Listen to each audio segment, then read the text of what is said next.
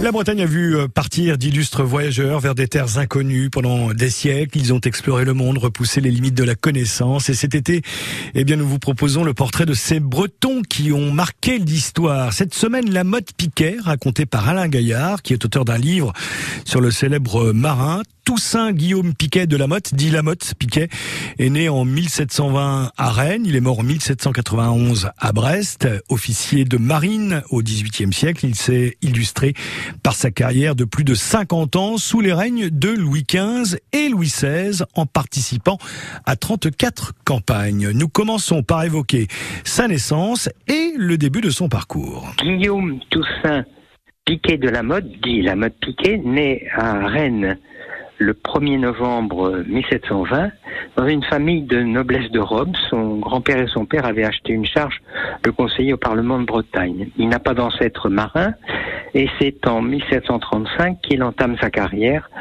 de marin en entrant dans l'école des gardes de la marine à Brest.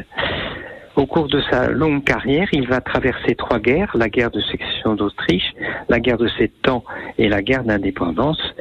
Au cours de ces guerres, il va affronter à onze reprises les Anglais au prix de six blessures. Et très occupé par son métier, il ne prendra pas le temps de se marier.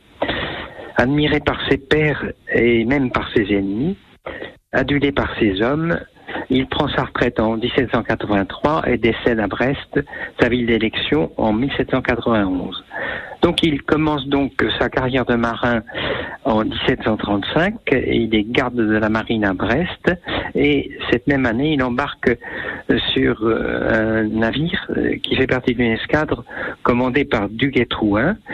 Cette escadre euh, est destinée, à la demande de Louis XV, d'aller au secours de son beau-père, Stanislas Elgzinski, roi de Pologne, qui est attaqué par la tsarine Anna Ivanovna qui veut remplacer euh, sur le trône de, Pologne Stanislas Legzinski par un de ses poulains. Mais les choses se précipitent et finalement l'escadre du Guétouin n'aura pas le temps de partir de Brest. Deux ans plus tard, en 1737, la mode Piquet fait une campagne contre les pirates barbaresques qui attaquent notre commerce. En 1739, il fait une campagne dans les mers du Nord et son escadre transporte des diplomates pour resserrer les liens avec les cours du Danemark et de Suède.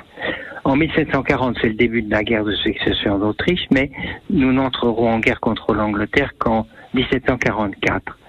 En 1740, la mode Piquet fait une campagne aux Antilles pour surveiller les côtes de nos colonies. L'année suivante, il euh, embarque sur une corvette pour aller chercher des diamants à Lisbonne. Et au retour, euh, cette corvette est prise dans une tempête et doit se réfugier dans un port anglais où on prend les Français pour des corsaires. Et il doit s'enfuir poursuivi par une frégate, mais arrive à s'échapper. La suite de l'histoire avec Alain Gaillard demain. Alain Gaillard qui a publié en 2018 un livre sur la mode Piquet. La mode Piquet, héros de la guerre d'indépendance. On aura l'occasion d'en reparler de cette guerre d'indépendance aux États-Unis.